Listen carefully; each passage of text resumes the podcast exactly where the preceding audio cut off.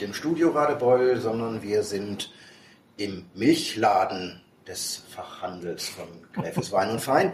Und wir sind auch nicht zu zweit oder zu dritt, sondern wir sind zu ganze Mannschaft, denn heute gibt es eine Fortbildung.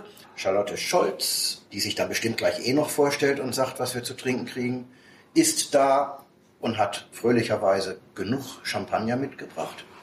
Matthias Gräfe, die Owner, ist natürlich da. Ulrich von Stiprian bin ich, ich bin auch da. Und wer die anderen sind, verrate ich jetzt erstmal nicht aus Gründen des Datenschutzes. Wenn es sich ergibt, werden wir die dann hinterher vorstellen. Soll ich sagen, dass Birkau heute Geburtstag hat? das werde ich deswegen sagen, äh, weil das früher oder später. Das war Wolfgang. Nadja, möchtest du auch noch was sagen? Silke, lach nicht so laut.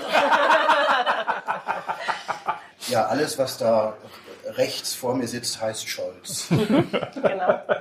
Eigentlich nicht schlecht, oder? Ein Sammelbegriff. Auch gut. Ja, heißt hier heute jemand Richter? Nein. Dann sind wir nicht in Sachsen. Nein. Gut. Okay, ab jetzt ziehe ich mich zurück und gebe mich dem Trinken hin. Na gut, dann steige ich jetzt ein. Dann ist es so. Wir haben uns vor kurzem, würde ich einfach mal sagen, gefühlt vor zwei Monaten Ja, kommt hin. oder andersrum in der Krise Ja. telefonisch kennengelernt, haben schon sehr intensiv gesprochen. Charlotte war kurz nachdem ausführlich hier. Da ist die Idee entstanden für das heutige Zusammentreffen. Es ist ein bisschen aus der Mode gekommen, Mitarbeiterschulung zu machen. Ich habe das äh, in meinen Anfangszeiten in der Gastronomie erlebt. Da weiß ich, war Remy Martin da und sonst was. Und äh, in der Tat bleibt was hängen bei den Veranstaltungen. Meistens der gesellige Anlass, der durch äh, steigende Probefolge logischerweise rhetorisch das eine oder andere noch hervorbringen wird. Und auf der anderen Seite natürlich die Sachen kennenzulernen. Und da geht's schon los mit der ersten Frage. Ich weiß nie, wie ich es richtig aussprechen soll. Nicolas, Nicolas Foyat. Deswegen habe ich mich drum gedrückt. Clever. Clever. Ja, ich muss erst sagen, dein Italienisch ist eh nicht so gut. Also, Also, da geht's schon los. Ja, und das ist, ich glaube, wie bei allen Champagnermarken, nicht mal in Frankreich gleich. Also korrekt ist es, wir haben es jetzt auf den Pariser Dialekt gelegt. Nicolas Foyat. das wird Aber- Frederik freuen als Pariser Sommelier. Nicolas Foyat.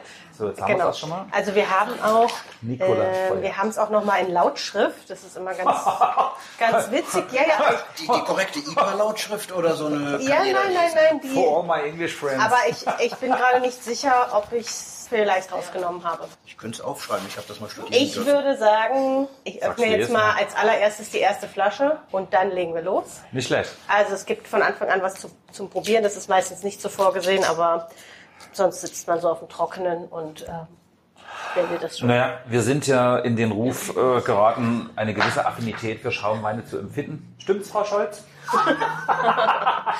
Und äh, an der Stelle vielleicht auch nochmal, wir hatten letzte Woche einen wunderbaren Besuch von Kollegen von der Loire Schön. und viele herzliche Grüße. Höchst bewundernd habe ich gesagt, dass du sozusagen diese Woche da bist. Und da ging es sofort ums Ranking in Frankreich. Wo steht denn Nicolas Foyat? So, da kam die erste Hitmarke Mademoiselle Moselle als das furchtbarste Trinkerlebnis, was wir vielleicht hier adäquat mit Rotkäppchen vergleichen Okay. können, also von Franken. Und dann kamen die ganzen großen Sachen Lanson, Mercier und so weiter. Und äh, Nicolas Foyat ist ja nur auch nicht gerade klein. Nein. Also wir sind der meistgetrunkene Champagner in Frankreich selbst. Eins der größten Betriebe auch in Frankreich. Wenn ich sage der meistgetrunkene Champagner, heißt es ja nur, dass wir das meiste nach Frankreich verkaufen, während andere große Marken vielleicht ihre Stärken in einem Ausland haben. Wir arbeiten mit circa 5000 kleinen Winzern zusammen, die alle im Prinzip wie Feierabendwinzer arbeiten. Ja, also die machen das wirklich alles handwerklich, ohne viel maschinelle Unterstützung, wie man es halt, ich sag jetzt mal, sein Zuhause, seinen Garten bewirtschaftet, bloß halt eben für die Traubenproduktion und haben insgesamt ungefähr 2100 Hektar oder Trauben von 2100 Hektar, die bei uns abgeliefert werden. Man spricht irgendwie ja von Genossenschaft. Ich finde, das hat in Deutschland immer ein bisschen einen schlechten Ruf oder so einen, war immer so ein Geschmäckle. Nur in Sachsen. Und in Württemberg? Nö, da gibt's auch gute schon. Es gibt überall gute Genossenschaften. Ich finde, das ist, ist ein tolles Konzept auch, um, um auch kleinen Winzern die Möglichkeit zu haben, ähm, ihre Produkte vernünftig vermarktet zu kriegen. Kuking.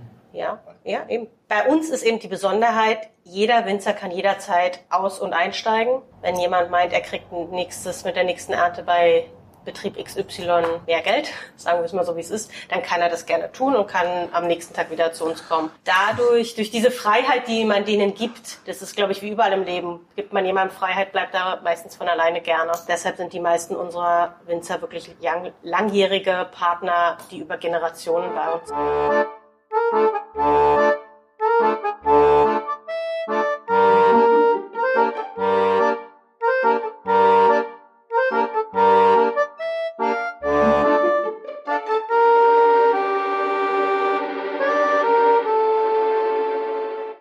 Wir haben im Glas jetzt den Einstiegschampagner, sage ich mal, bei uns, Basis Reserve exklusiv Brüt.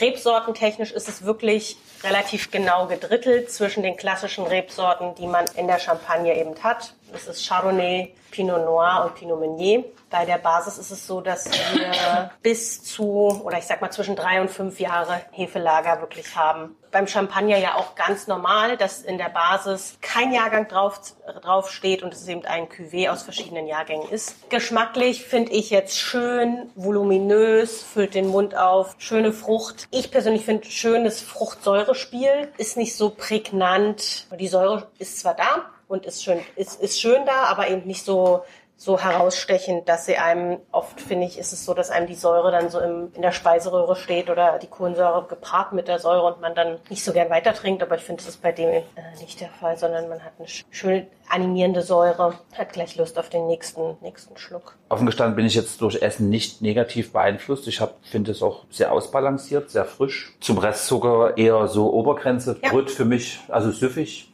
Absolut. Also süffig ist jetzt klingt beliebig, aber so nicht dieses Brioche-artige oder dieses ganz harte kräutrige, angenehm. Also wirklich so zum Dahinsüffeln auf der Terrasse.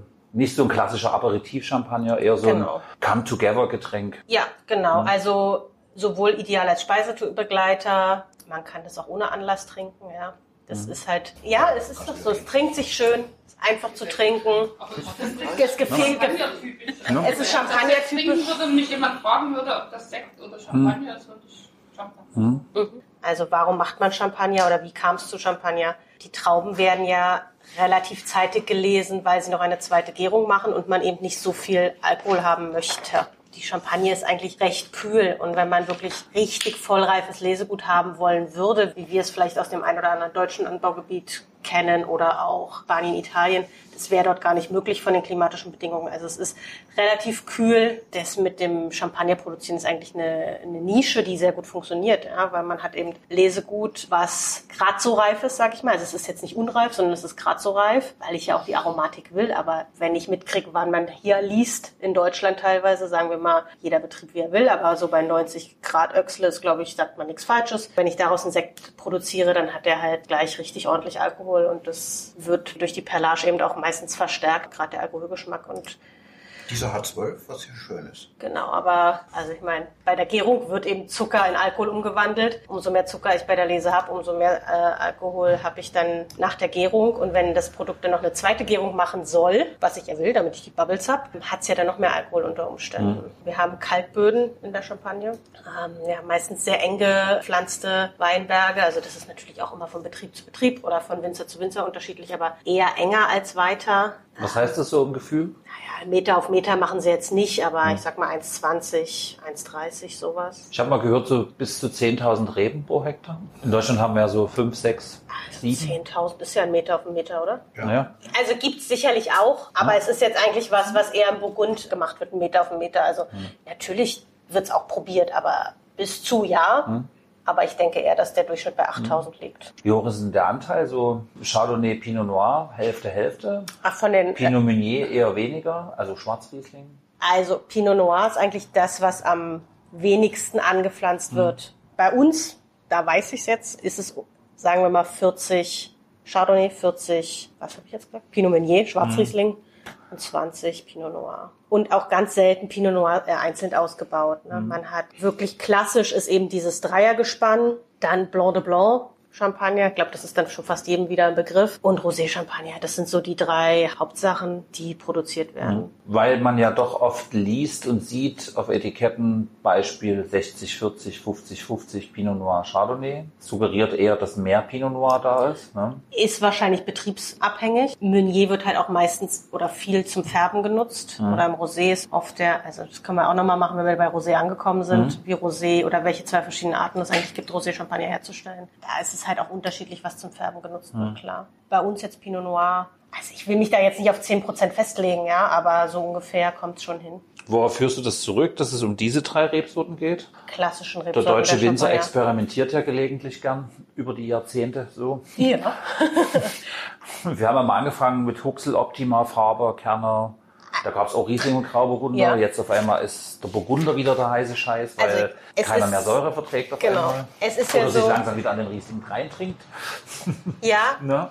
also ich Warum würde sind es jetzt, diese drei Sorten? ich würde Frankreich jetzt ohne, ich sag's jetzt ohne Wertung, aber die Franzosen sind jetzt nicht unbedingt die experimentierfreudigsten, was neue Rebsorten angeht. Gibt Das ist, Vorteile, oder? Also ich habe am Wochenende gerade das großartige Vergnügen gehabt auf der Kulinaria in Görlitz, wo polnische und ich sag mal weitest Sinne hiesige Winzer waren. Und da wurde teilweise ein Loblied auf die Piwis gesungen, das arg ins Moll verklang, nachdem man sie probierte. Also das ist nicht unbedingt alles... Wobei äh, Moll lässt der Tiefe vermuten.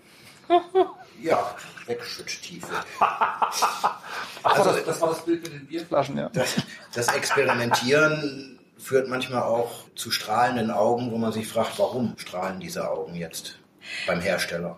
also ich finde, Tradition ist was Schönes. Gerade Ja. im Weinbaubereich ist es auch ein wichtiges Thema. Ich glaube, in Frankreich ist Tradition auch ein wichtiges Thema. Bei Champagner ist Tradition ein sehr wichtiges Thema und da wird sich halt auf die Sachen fokussiert, die funktionieren. Genau,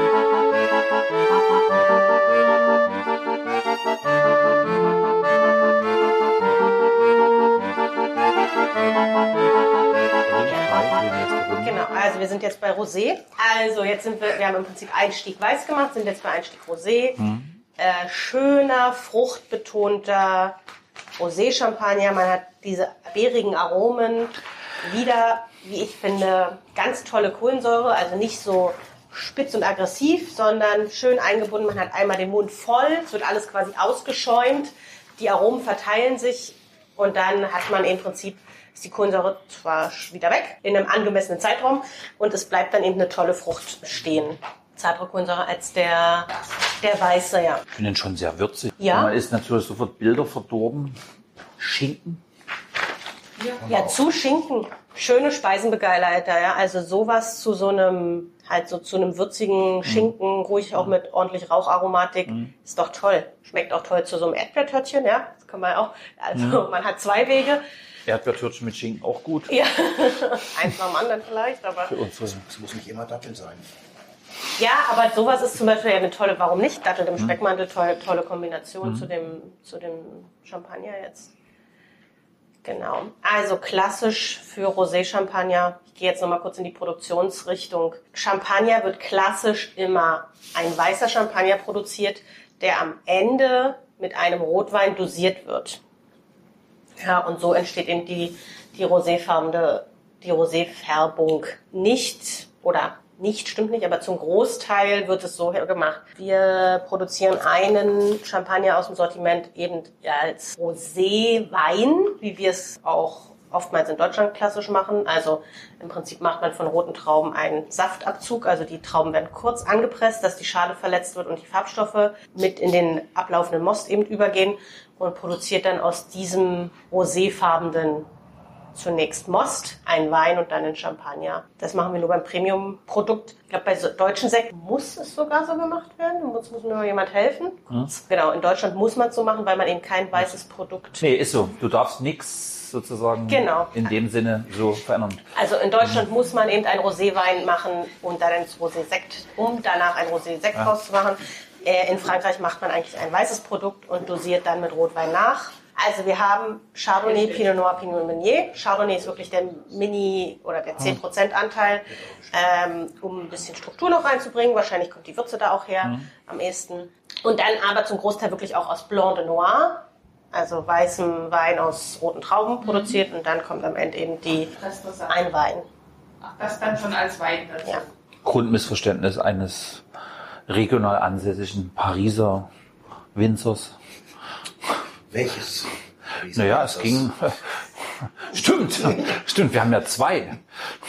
Nein, nicht Herr Exon-Perru, sondern Frederik, werde ich nie vergessen. Rote und weiße Trauben verschnitten, im ersten Ansatz als Grauburgunder, glaube ich, deklariert und dann war es auf einmal die Chimäre. Ja. Doppelt etikettiert sozusagen, weil er gesagt hat, naja, ist ja ein Weißwein. ne? Ich habe einen Saftabzug gemacht und ist ja für mich ein Weißwein. Jana, was meinst du denn so? Ist relativ cremig, Mhm. aber hat hinten raus, finde ich, irgendwie so leichte Bitternoten. Jetzt nie unangenehm, aber so, so ein bisschen was, Hm? was ganz lange hinten nachhalt für mich. Also für mich ist das halt so ein bisschen Bittermandelaromatik. Hat man relativ oft bei Champagner, auch bei Rosé-Champagner. Meistens eher was Animierendes, finde ich Ja, persönlich ja, jetzt. ist auf jeden Fall mit, von der Dosage. Wie hoch ist der da? Also wir sind im Brutbereich, aber die sind schon Relativ weit unten, oder? relativ weit oben eingestellt. Im Basisbereich geht es uns halt darum, eine gewisse Trinklichkeit zu haben. Wenn mir da jemand mal ein schöneres Wort nennen würde, wäre ich auch dankbar. Aber es geht darum, dass man Lust aufs zweite Glas hat. Ja? Es geht darum, dass es Trinkfluss, ja. Es geht darum, dass es Kennen sozusagen die Einstiegsdroge Ja. Ist, ja, weil Ach, das war Trinkschluss. das macht Spaß zu trinken, das läuft von alleine. Ähm, ich habe nicht die Säure, die mir irgendwo steht. Ich habe kein Problem mit der Kohlensäure, sondern das ist halt einfach schönes Trinken auf, einem, auf einer wunderbaren Qualität. Aber ich muss nicht so viel drüber nachdenken. Aber so unnachdenklich finde ich den jetzt auch nie, also ehrlich gesagt. Er ist nicht belanglos, überhaupt nicht. belanglos Äh, Im Gegenteil. Nicht, also. Aber es geht halt auch nicht. Auch schön unnachdenklich. Das gefällt mir. Ja. Das ist gar nicht so unnachdenklich wie gedacht. Nee, wie jetzt gesagt, also Ja. äh, ich finde schon, dass man sich damit auch beschäftigen darf. Ja. Also man hat immer eine, eine traditionelle Flaschengärung oder das, was man Methode Champanoise nennt, also Champagner-Methode. Das ist für uns natürlich ausschlaggebend. Ne? Das ist ja klar. Also wenn es Champagner-Methode heißt, dann Ist es zwangsläufig damit auch ein betriebswirtschaftliches Argument? für uns, Flaschengärung ist aufwendiger. na auf, auf jeden Fall. Also Ich, wir, 100 wir sprechen heute allgemein auch mal über Verkaufsargumente im Geschäft, weil wir haben ja auch Leute, die einfach Fragen stellen, warum es so ist. Ja, Deswegen natürlich. muss ich immer so ein bisschen nachhaken mal Es ist allgemein. viel aufwendiger, wenn ich eine, ein Hefelager von jetzt bei der Basis schon drei bis fünf Jahren haben, bei den, bei den höheren Qualitäten noch länger. Ich meine, das ist auch was, was letztendlich betriebswirtschaftlich zu Buche schlägt, ja? Aber für mich auch, ähm, denke ich, die, der Aufwand ist vor allen Dingen dann die Assemblage zu machen, diese Kuvertierung. Ich glaube, das ist das, was ja in Deutschland jetzt nicht so eine Riesenrolle spielt, aber die Reserveweine parat zu haben, dieses lange Hefelager und so weiter, das ist für mich noch mehr ausschlaggebend als jetzt welches Verfahren. Welches Verfahren es ist. sondern eher, eher diese, diese, diese Erklärung eben dieser, dieser aufwendigen Herstellung auch immer wieder gleichbleibender Qualität jedes Jahr. Ja. Das ist für mich so auch ein Punkt, der mir ganz wichtig ist, was auch nicht selbstverständlich ist. Überhaupt nicht, nein. Und das, Erwartest du als Sommeliere gleichbleibende Qualität oder gleichbleibende Geschmacksrichtung? Also beim, also Qualität auf jeden Fall Ja. gleich bleiben. Ja. Bei einer klassischen Basis-Cuvée auch eigentlich die gleichen Geschmacksrichtungen. Okay. Wenn ich das nicht haben möchte, hole ich mir einen Jahrgangschampagner, eine Prestige-Cuvée, was auch immer. Aber das ist, glaube ich, auch das, das Besondere, finde ich, am Champagner, dass die in diesen Basisqualitäten eigentlich immer gleiche Qualität und Geschmacksrichtung suchst. Und genau dafür gibt es ja die vielen Kellermeister, die dann dafür verantwortlich sind, eben die verschiedenen, äh, die, die Cuvées zu probieren, erstmal vom klassischen Jahrgang und dann mit Reservewein zu Genau. schneiden. Und das ist für mich eigentlich so das Besondere am Champagner und das, was auch den Unterschied gibt zu einem klassischen Sex, äh, sächsisch jetzt nicht, aber deutschen Winzersekt, wo meistens eine Rebsorte ist und der auch wirklich jahrgangsgebunden ganz anders schmecken kann und darf. Okay. Für mich jetzt Ja. Hui, Entschuldigung. Also das ist auf jeden Fall so bei den, bei den normalen Reserve exklusiv Brüt, bei uns jetzt, der soll identisch schmecken. Ja, das ist unsere, letztendlich ist es für uns eine Qualitätsvorgabe. wenn man dann über, wie du sagst, Prestige-Cuvées, Vintage und dann im Premium-Bereich, ist ja sowieso Vintage, aber da soll es Jahrgangstypizität geben. Bei den ähm, anderen Sachen ist es, ich sag jetzt mal Produkttypizität. Der Name, die, genau, ich Der Name, die Idee vom Champagner. wofür stehe genau. ich, ja? Das ist dieses, das vereinen wir im Prinzip in dem Basisprodukt. Ich bin ein riesen Champagner-Fan, muss ich sagen. Also Ich glaube, es ist dann halt auch so, sobald man sich eine gewisse Zeit mit dem Thema, ich verallgemeinere auch, wenn ich das Wort hasse, Schaumwein beschäftigt habe, die meisten sind dann echte Champagner-Fans. Ja, und das sind die, die einfach schon super viel probiert haben. Mir sind diese Prestigeprodukte in Deutschland mittlerweile, die sind so markant, ja, entweder extreme Säure, extrem mineralisch. Ich trinke das sehr gerne, aber wir sind schon auf so einem hohen Niveau, was wir trinken. Das kann ich den meisten Gästen und Konsumenten gar nicht antun. Das klingt böse, klingt böse, aber die verstehen es nicht und das muss. Was ich immer merke, der Unterschied auch beim Champagner, für mich ist ein Champagner ein sehr geradliniges Getränk. Also Ja. die Mineralität ist sehr speziell, weil wirklich du merkst, diese Kreideböden, das, es ist einfach für mich geschmacklich auch was anderes. Das muss ich jetzt ganz klar sagen, egal ob es der fruchtige Typ ist, ob es ein ganz karger Typ ist, trotzdem, ein Champagner erkennt man in der Regel schon An der Struktur, gut an ja. der Struktur, am Geschmacksbild. Danke, Nadja. Und ja, ich mag das. Da- Das ist jetzt auch nie die Frucht im Vordergrund. Das ist halt eine Hefigkeit, eine Mineralität, die mich persönlich anspricht. Und Leute, die es lieber fruchtiger mögen, die gern was Fruchtiges, werden immer eher zum Winzersekt gehen, obwohl es inzwischen auch sehr, sehr gute Winzersekte gibt, die auch sehr, sehr mineralisch, sehr karg und sehr speziell sein Ja. können. Und trotzdem bin Ja. ich da eher immer beim Champagner. Muss ich jetzt mal so sagen. Ich finde, Champagner hat einfach so eine Vielschichtigkeit, Struktur, Komplexität. Das kann mir oftmals ein, ein Winzersekt nicht geben oder ich bin dann halt im gleichen Preissegment. In welchem Sinne? Das ist es ja. hier? Das ist ja unser Job, eigentlich genau das äh, zu machen, diese Vielfalt zu zeigen. Also wir steigen Was- ein mit 37,90, Ah. dann 42, bei dem müsste ich spicken um die 50. Das ist jetzt off the record, sage ich mal. Cuvée Spezial ist für mich schon jetzt die, der Qualitätssprung ist zu spüren. Ja, er ist griffiger, er ist straighter, er hat trotzdem eine schöne, schöne Frucht, schöne flo- florale Note, schöne Beerenaromen, was ich von einem Rosé erwarte. Aber es geht halt einfach geradeaus, sagen wir es mal so. Schlanker. Ja. Nicht so, nicht so breit. Nicht so verspielt auch, gell? Ja. Was für eine Cuvée ist jetzt hier oder Assemblage? Cuvée ist ähnlich. Also wir haben ungefähr 15 Prozent. Man hat richtig Kräutrigkeit hinten raus. Entschuldigung. Ich muss hier mal kurz einwerfen. Ist eher so der Ja. vegetabile Typ. Ja, schön. Nicht so Ich wollte sagen, das ist eher, ja, als gesagt, pflanzlich. Gut, gut. Bisschen minzig, bisschen kräutrig. Also wir liegen ungefähr 15 Prozent Chardonnay. Und dann halbiert sich eben Pinot Meunier, Pinot Noir. Wir sind hier aber deutlich höher beim Hefelager. Also eher tendieren Das, Richtung acht es. Jahre. Genau das ist es. Aber das ist das Schöne, Wolfgang, wenn du sagst, dir gefällt das besser.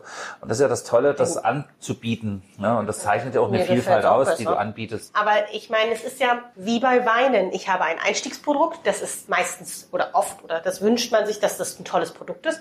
Aber ich probiere die nächste Qualitätsstufe und merke, ach, das schmeckt mir viel besser. Oder noch eine drüber. Und das ist beim Champagner das Gleiche letztendlich. Wir produzieren viele verschiedene Qualitätsstufen. Ah, deshalb habe ich zwei Rosés mitgebracht, dass man den Unterschied merkt. Ich finde, das Produkt ist mega. Äh, Ja, Ich das- muss viel länger voll. Ja, natürlich, aber den Qualitätssprung muss ich haben. Hattest du schon was zum Hefelager? Bis Acht zu acht, Jahre. fünf bis acht. Das hatte ich überhört. Macht ich nix, gerade nicht. Das ist mehr als 52 Monate. Ja. Der ist schön. Der ist Ja, schön. das ist gut. Also das ist ja auch das, was, was will ich erreichen? Natürlich steigern wir die Qualität. Ich meine, das macht man ja, gewünscht so. Für mich halt einfach das ein tolles Produkt, ja. Und trotzdem verliert er seine Trinkigkeit nicht. Es ist ja, man sieht es ja ganz Ist das hässlich. eigentlich Ne? die Sachsenkeule? Die Flasche ist anders, das Etikett ist anders. Es ist aber leider so, dass es die Flasche nicht dauerhaft geben, mehr geben wird. Also das sind jetzt halt die Sachen, die schon liegen. Das wird geschützt. noch ein paar Jahre dauern. Region geschützt. Bringt das hier mit? Frage nochmal zum Ja, gerne. Aus, äh, wer steht da als Chef dahinter? Also ist das eine Familie? Also wir sind das jüngste der großen Häusern. Also damals äh, hat eben, es, es ist eben so aus, aus einem Familien, aus einer, natürlich damals auch noch Familienweingütern entstanden, hat sich dann halt stetig vergrößert. Der Sohn von Nicolas Foyat im Prinzip ist dann äh, freundschaftlich verbunden mit dem englischen Königshaus gewesen damals. Und da ist das halt alles dann so entstanden. Also ich habe, glaube ich, letztes Mal schon erzählt, ne, das, Mhm. das Prestige Cuvée hat ja so eine Riffelung in der Flasche. Das ist eben der Kettenabdruck von Jackie, Jackie O. Ja, also das ist halt, da kommt eben, das hat er ihr, ihr persönlich gewidmet, haben wir noch nicht, haben wir, haben wir nicht dabei. Ähm, und hat dann ihren Wenn es den Kettenabdruck Abdruck in, deines Bauches auf der Flasche gibt. da sind wir nah an dieser Form. Also Kann jetzt sein, ist ja. das der Sohn? Oder? Genau, ja. Und jetzt sind wir aber, also die Familie hat jetzt halt wenig mit, mit im Betrieb noch zu tun und wir haben jetzt eine, ja, wie ist es da bei einer Genossenschaft? Das ist ja kein Geschäftsführer, sondern Vorstandsvorsitz oder was? Kooperativvorsitzender. Ja, und das ist jetzt eben auch eine Frau, erstmalig. Und das finde ich persönlich auch ganz, ganz interessant, ja. Und es ist halt bei diesem ganzen Imagewechsel, Philosophie und so halt deutlich zu spüren, dass es alles schöner wird.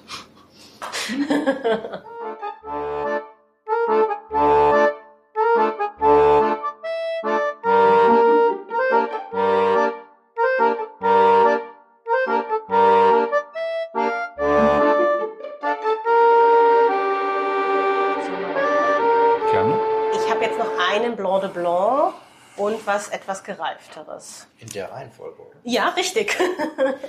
ja, ja, ja. Also ich würde ähm, einfach so weitermachen. Ich finde persönlich immer Wein auf Wein oder Champagner auf Champagner ist die schönste, das Schönste. Ich, ich bin kein Freund von Wasserspülen. Wer sich damit wohler fühlt, gerne. Aber irgendwie, man kennt es ja aus den Tastings, die man so macht. Man macht ja eigentlich das Glas immer weingrün, bevor man probiert. Ich habe es jetzt auch so geregelt, dass wir von oder immer kräftiger werden im Prinzip. Wir können vielleicht noch mal kurz über das Wappen sprechen. Also man sieht zum einen, wenn man drauf guckt, so Strichmännchen. Das, da, da, das steht eben für unseren, genau, für unsere Winzer und eben die Menschen, die alle zusammenarbeiten. Dann haben wir die Rebblätter oder Weinblätter. Da geht es eben ums Produkt. Nee, das sind die Trauben, oder? Also wir haben die Rebe, ähm, die, da, aber da sind im Prinzip die Punkte und die, die Blätter. Also Blätter und Trauben, was eben für Lesegut steht, für die Böden, Terroir, alles, was für uns halt wertvoll ist in der Champagne. Dann bildet es in der Mitte einen Stern. Da steht es natürlich für Luxus, auch wenn wir das Alltagsluxusprodukt werden wollen. Und eins habe ich vergessen. Ach so, das Herz. Also da hat man im Prinzip ein Herz. Und da geht es eben um Empathie, Genuss, Gefühl und solche Sachen. Ne? Also das ist so dieses ganze... Da ich ja immer über Agenturen mecker, wo ist das das hat Herz euch aber die Agentur gesagt. Um das Herz zu finden, muss man schon. Ah, Oh, doch, doch, doch. Na ja, natürlich Ja, also macht so ein Logo ja, eine Agentur. Das ist ja klar. Nee, so, Ja, ich habe es jetzt auch gesehen. Ja, Ich war so herzlos. Ich war so ich herzlos. gerade, ich war auch herzlos. Ich war herzlos. Ne? Aber jetzt sehe ich Mir fällt der Astra ein. okay. Bei Ja. Herzen. Also man hat auch da wieder eine ganz andere Kräutrigkeit als bei dem ersten Weißen. Schöne Reife.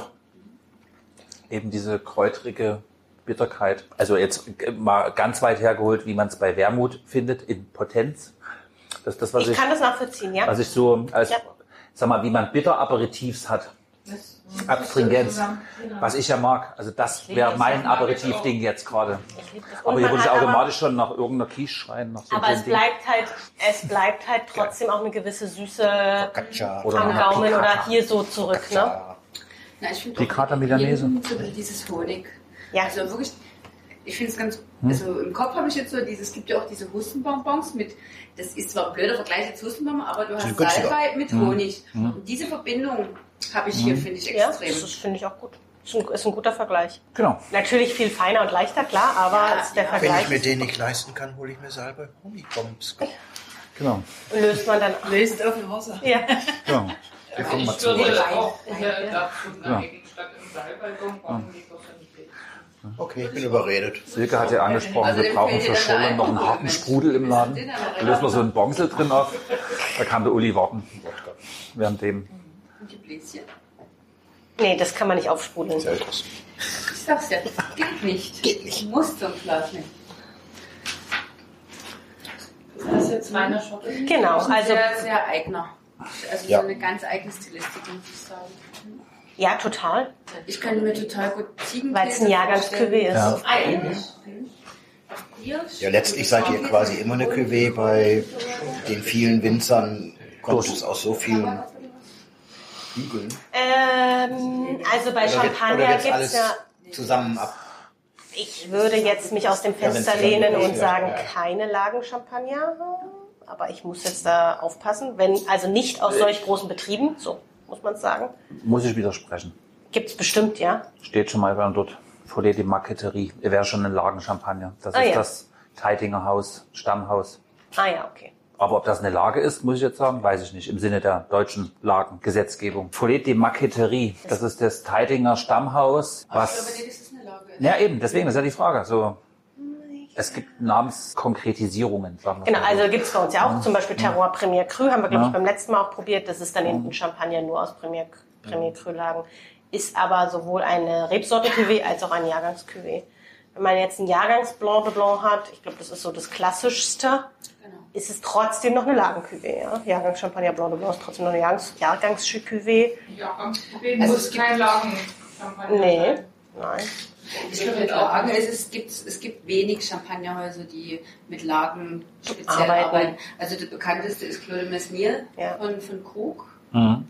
Das ist für mich was ganz klar, eine klassische Ja, ja. Parzelle. Und es gibt, ich glaube schon, dass es ein paar kleine Winzer so Champagner gibt, die mit ihren Lagen. Ja, klar. Aber sonst ist es eher weniger, weil wirklich man ja, wie gesagt, mit diesen Reserveweinen arbeitet, die nie immer alle Genau. aus dieser Lage kommen Mhm. oder die, erst, die, die einfach aus verschiedenen Jahrgängen, aus verschiedenen Mhm. Lagen kommen und die man zurückhält. Und wenn man dann eher auf die Charakteristik des Champagners hinarbeitet, das dann gar nicht so diese Rolle spielt immer. Nee, das, das, das ist so. Wir sind es in Deutschland halt anders gewohnt. Anders, ganz Ja? anders. Aus Lagen denkend. Ganz genau. Das ist einfach eine andere. Also ich denke, dass die großräumigen Lagen, die Böden und, und, und aus welcher Region, Côte d'Ivoire oder was auch immer, welche Großregion jetzt die, direkt die Reben stammen. Und manche Champagnerhäuser haben ja in verschiedenen Gemeinden zum Beispiel ihre, ihre Flächen und das spielt dann schon eine Riesenrolle. Aus der Gemeinde, aus der Gemeinde, da ist der Boden, da ist der Boden. Genau, Aber also- ist, glaube ich, eher der Name des, auch des, Ortes. Der, oder- genau. Also ich glaube, der Ortsname Wichtiger. spielt eine größere Rolle. Genau. Bei uns eben auch so, wir haben, ich sage jetzt mal, überall in der Champagne Winzer, die uns Trauben zuliefern. Das ist eigentlich auch üblich, muss man auch sagen. Also, Ihr macht auch Fermen Fermentation Malolaktik, oder? äh, Weil das ja ganz, da gibt es ja viele verschiedene Ansätze. Ne?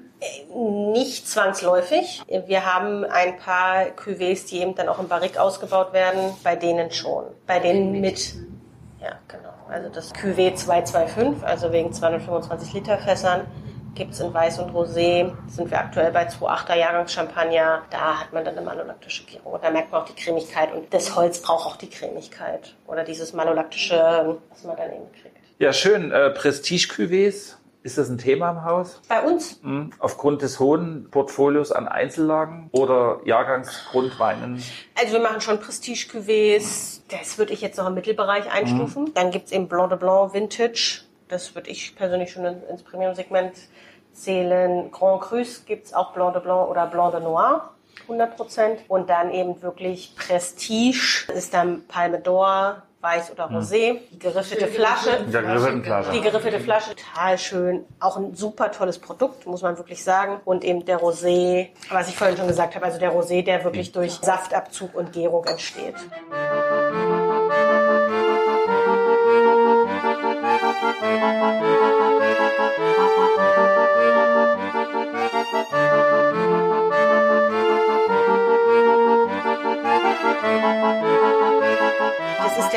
Fundamental aus der Umstellung in den biologischen Weinbau. Wir haben nämlich eine Linie als Organik jetzt neu mit auf den Markt gebracht. Klassische Frage zu jedem Fachhändler, wo ich komme, brauche ich das? Kauft haben es viele, trotzdem. Wir waren vor uns schon mal in der Argumentationsrichtung grob so. Es gibt ja die ganzen weit hergeholt jetzt Bio-Stopflebererzeuger und die Bio-Champagnererzeuger und es gibt alles jetzt auf einmal in Frankreich Bio. Also muss es ja einen Markt geben dafür. Ich glaube, in Ich Frankreich persönlich messe dieser Sache keine nicht so Bedeutung bei. Wenn es mich geschmacklich umhaut, dann muss ich das jetzt auch nie erwähnen, dass es Bio ist. So, also ich Ich finde es grundsätzlich gut, nicht wenn zusammen. man so Mhm. arbeitet, muss ich jetzt auch Ja. so sagen. Aber es ist für mich keine Grundvoraussetzung, um einen Wein Mhm. oder einen Champagner oder was auch immer zu kaufen. Aber ich finde es in Ordnung. Also wenn Ja, klar. im Einklang mit der Natur Genau. Ich denke, wenn. Sie so arbeiten, finde ich sehr in Ordnung. Ob Sie irgendeinen Papperl hinten drauf haben, das brauche ich nicht. Also es gibt ja viele, die so produzieren, dass sie sagen, ich arbeite weitestgehend also ich rede jetzt wieder allgemein auch vom Weinbau, weitestgehend biologisch. Ich brauche aber keine Zertifizierung. Ja. Zertifizierungen kosten auch immer Geld, ja, das darf man auch nicht vergessen. Zertifizierungen müssen erneuert werden und so weiter. Also das ist verstehe ich auch gerade bei kleineren Betrieben immer alles ganz gut. Ja, man tritt in einen Verein ein, wo einem vielleicht nicht alles gefällt und dann muss einem aber alles gefallen. Ja, man hat Reglementierungen dadurch natürlich auch, ja. ist ja ganz klar. Zum Beispiel die alljährliche Ausfahrt gefällt mir nicht. Ich muss aber sagen, ähm, wenn wir jetzt hier über das Produkt sprechen, wir haben jetzt im Prinzip 100% Pinot Noir, also Blanc de Noir, ohne Jahrgang, aber er hat schon eine gewisse Reife. Ich bin ein Fan. Ich sag's einfach mal so, so wie es ist. Ich finde es schön, wenn, wenn Champagner eine gewisse Reife kriegt, ohne dass er überreif ist. Man hat eine schöne Cremigkeit. Sehr leicht. Ordentliche Säure. Ne? Ja, Säure. Säure finde ich lange, schön, ja, toll. Aber nie nervig. Gar nicht. Ne? Und ich glaube, das mhm. zieht sich bei unseren Produkten mhm. durch, ja. Die Säure wird natürlich mit der Erhöhung der Qualität immer ein bisschen prägnanter, aber nie mhm. nervig und nie vordergründig. Mhm. Das wäre so für den Ende des Abends, wenn nichts mehr übrig bleibt und danach niveauvoll neben das Bett fallen lassen. Ja, ich finde, das ist ein schöner Abschluss, ja. Ja, das ist, es ist einfach so, es ist ein schönes. Ich lege mich dann mal hin. So, also. ja, finde ich, mag's gern fundamental, ja. Also diese Toastaromatik, mhm. aber gepaart mit der Säure ist sehr lebendig, ne? Ja, also es wird auch nie übertrieben hefig bei uns, sondern es ist immer ganz schön mit eingebunden, trotz, guck mal, da eine Nummer draufsteht. Bin ich jetzt mal gespannt. Was würdest du schätzen? Weil du sagst, es ist kein Jahrgang, aber es müssen ja ältere Grundweine mit drin sein, oder? Das ist ja bei Champagner, der Umstellung in Bio ist ja ein Champagner noch viel aufwendiger, weil ich verschiedene Jahrgänge habe. Ja. Als normaler Betrieb habe ich drei Jahre Umstellungsphase und darf dann das Label mhm. drauf pappen und ich glaube Bio dünn vier Jahre, weiß ich aber nicht, ob das ja. stimmt. Hier muss ich ja aber, hier fange ich an auf Bio umzustellen, fange an Reserveweine zu halten mhm. oder vorzuhalten und steigt dann um. Also ich glaube, das sind seit zehn Jahren dran, das Produkt umzusetzen. Wie lange ist jetzt das Hefelager hier? Ich schätze auch um die acht Jahre. Weil ich habe jetzt nämlich auch schon den Umgestellten gekriegt. Ne? Mhm. Aber man muss natürlich das darf man nie vergessen, wenn es um solche Sachen geht bei Champagner. Die haben eine ganz andere Vorlaufzeit. Ich hatte letztens das Vergnügen, mir selber ein 2002 einzuschenken. Das kann ich nicht vergleichen damit, aber ich, ich würde sagen, von meinem Gefühl 7, 8, 9, 10. So. Ja, würde ich auch 2000. sagen. Also ich tippe auf 2,8, aber ich kann es so, weil mir gefällt diese Leichtigkeit mhm. raus und trotzdem auch wieder so dieses, dieses schöne Weinige. Du hast einen ganzen Abend Spaß gehabt und willst einfach sagen, jetzt machen wir einen Abschluss. Nichts mehr sagen. Einfach hinsetzen oder möhen.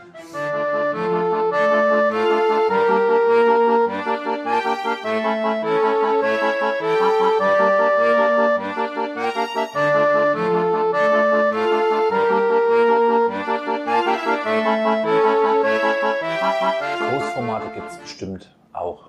Magnum? Doppelmagnum? Ich glaube zu wissen, dass bei Weinen die großen Gebinde durch schlichtes Zusammenkippen und Neuverkorken entstehen. Weil man in den großen Flaschen das einfach nicht macht. In den ganz großen, so ab Doppelmagnum oder so. Bei Sekt Querstrich Champagner stelle ich mir das komplexer vor, oder? Wir machen 075 und Magnum als Flaschengärung. Genau. Die kleinen und größeren Gebinde werden umgefüllt. Aber ich wüsste jetzt bei Weinen nicht, dass die, also die werden, soweit ich es auch kenne aus Betrieben, wo ich gearbeitet habe, immer in die Großflasche gefüllt. Das machen die meisten Kellermeister nicht so gern, weil es halt immer Handabfüllung ist. Genau. Aber da wird jetzt nichts gelagert in Kleinflaschen und dann in Großflaschen umgefüllt. Soweit ich weiß. Aber die, also der, der Herstellungs-, der Reifeprozess passiert, passiert im Fass. In, ja, erstmal im Fass und dann gegebenenfalls in klein. Oder wird es gleich in die große Flasche? Also bei Weinen auf jeden Fall immer gleich in die große. Beim Champagner wird es beim Champagner wird's nach dem Degogieren, also nachdem die Hefe von der Flasche kommt, eben dann in die entsprechenden okay. Größen gefüllt. Das ist ja unser Bildungsauftrag. Wir wollen ja auch immer noch, dass die Menschheit dazulernt. Matthias? Fällt dir, fällt dir jetzt gerade ein regionales äh, VDP-Weingut ein? Nein. Bei Klaus Zimmerling ist ja quasi ein Liter schon Nee, das ist, es ist eine Doppelmagnum. Ich, ich versuche es ja schon im, weißt du, im, für die geneigten Hörer im Ausschlussverfahren festzulegen. Also die Story gab es tatsächlich, könntest du auch kennen. Äh, Peter Bohn hat das live gemacht äh, für die MS Europa, ein Spätburgunder auf eine 12-Liter-Flasche und dort wurde tatsächlich über Hendrik Weber zusammengegeben. Und dann Später. wurde der eine Korken angeschafft, von Martin damals noch, und das war dann die einzelne Flasche, die auf der MS Europa für zweieinhalb Scheine oder so rausging dann irgendwie. Peter Bohn, der Name fiel, ist Schloss Broschwitz damals verantwortlich Genau. gewesen. Wen hast du noch genannt? Das andere VDP-Weingut, was es nicht gemacht hat. Das ist Klaus Zimmerling, dessen langjährige Normflasche 0,5 Liter Genau. war und deswegen Die Lit- äh, die Schwaben Magnum. Ja, Aber das ist, glaube ich, wirklich schwierig. Das ist schwierig, ja. Also im Normalfall wird es immer gleich auf die Flaschengröße gefüllt, die man gerne hätte. Ja, das war ja, das war ja der. Ausnahmefall. Ich weiß halt, also ich, ja, bei 12, 15 Liter oder was reden wir. Ja. Das ist aber ja auch nichts, was ich, muss man ja ehrlich sagen, das verkaufe ich ja eigentlich nicht. Sehr, sehr, sehr, sehr selten und meistens auf Vorbestellung. Ich würde sagen, das ist eine Vorbestellungssache und wenn, wenn man das ja nie weiß, hat man die ja nie abgefüllt. Deshalb wird das wahrscheinlich dann nachträglich in die Flasche stecken. Das ist ja, in dem Fall war es ja der Auftrag für Bei- diese bei- bei. Kreuzfahrtnummer. Ja, ja, bei Sprudel sowieso. Bei Sprudel sowieso, aber bei Stillwein. Still? Nee, auch gar nicht. Nee, aber um Schon neben ihr. 12 Liter Flasche hast du angeboten. Ja, habe ich angeboten. Natürlich. Nehme ich. Gut, Wir haben was zu feiern. gut. Gut. Von welchem Matthias? Vom Zusammengekippten? Also ich sage exklusiv Brutes ist das, aber der ist, hat halt schon eine schöne Reife. Ja. Und es geht konkret ums 20-Jährige nächstes Jahr. Also quasi ab diesem Jahr 13, 11, 0 Uhr sind wir 20 Jahre am Markt. Ich wollte eigentlich am 11.11. eröffnen als kleiner Beitrag zur karnevalistischen Saison. Das wurde abgelehnt, weil wir keinen funktionierenden Feuerlöscher zu diesem Zeitpunkt hatten. Ja, und dann äh, finde ich das schon sehr sinnhaft, mal anzufangen, auf die Flasche einfach mal so eine Zeit drauf zu schreiben. Uhrzeit. Oben so, so mit so einem silbernen oder goldenen Edding und dann mal zu sehen, so bis wann braucht man, es hängt wieder von der Zahl der Anwesenden ab, keine Frage, aber Ja, nicht nur die Zahl der Anwesenden, auch die Art der Anwesenden. Wenn der Tisch so wäre, würden wir das schon. Relativ schnell schaffen. das wage ich zu bezweifeln. Noch Fragen? Erstmal jetzt nicht vordergründig, was mir so einfällt. Ich hätte eine Frage an Matthias, wenn ich dich jetzt spontan frage, über welchen du nochmal nachtrinken möchtest. Tatsächlich über den Salbei-Bonbon Champagner. Ich habe gerade keine Salbei-Bonbons da. Der Blanc Blanc de Blanc. War so, aber ich bin da eh jetzt nicht abgeneigt Blanc de Blanc gegenüber. Möchtest du? Ja, würde ich gerne. Darf Danke. Natürlich. Und ansonsten vom Fachlichen her tatsächlich hat mir der letzte den meisten Eindruck jetzt hinterlassen, was ich jetzt nicht so kannte. Also man orientiert sich immer an den Dingen, die man jetzt nicht so geschmacklich einordnen konnte und ich fand das gereifte, aber nicht zu gereifte schön. Ja, ich finde es So. Mhm. toll, ja. Das ist eben das, was bei Champagner ganz schwierig ist, den, das zu finden, dass es eben nicht zu reif Mhm. ist, sondern eine schöne Reife hat. Wir machen mal ein Dienstende. In der Mitte? Dienst an, doch, genau. Hoch die Hände, Dienstende. Charlotte, vielen Dank. Gerne. Vielen Dank. Fahrerglas. Pour votre visite.